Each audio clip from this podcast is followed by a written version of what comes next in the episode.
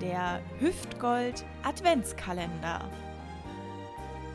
Türchen 12 und damit herzlich willkommen zum dritten Advent und vor allem zu unserem eben schon erwähnten Hüftgold Adventskalender an dem Tag, an dem heute vor zwölf Jahren die deutsche Nationalmannschaft der Frauen im Curling die Europameisterschaft in Aberdeen gewonnen hat.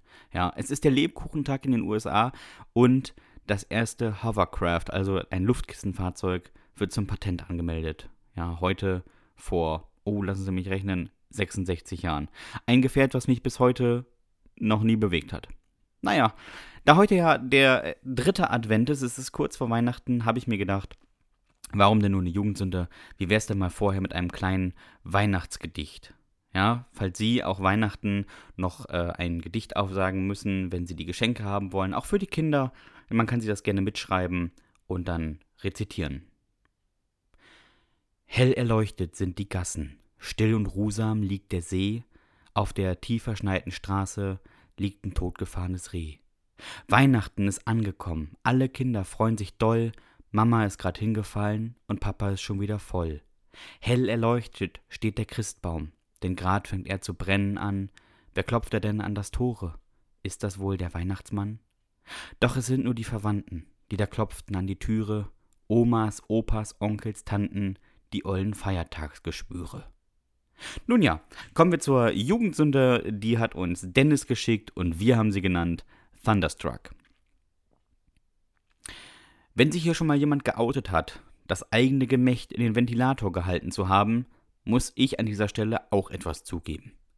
Ich bin Dorfkind. Durch und durch.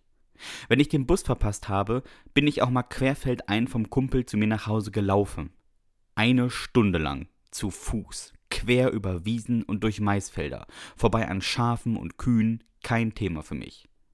Mit 16 Jahren, ein paar Bierintus, latschte ich in fast absoluter Dunkelheit nach Hause. Wieder vorbei an den Schafen, ich berührte den Zaun und freute mich, keinen Schock zu kriegen.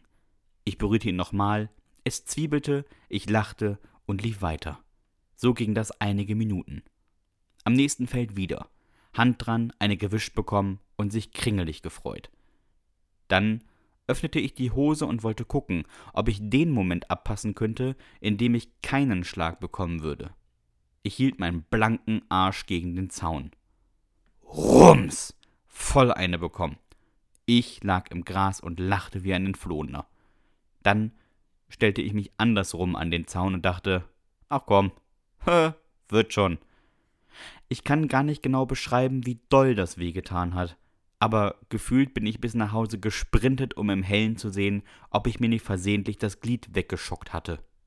Soll ja Leute geben, die auf so Elektrokram am Geschlechtsteil stehen, aber ich bin dafür nicht gemacht und habe das in dieser Nacht für mich entschieden, dass Strom nie wieder meinen Körper durchfließen sollte.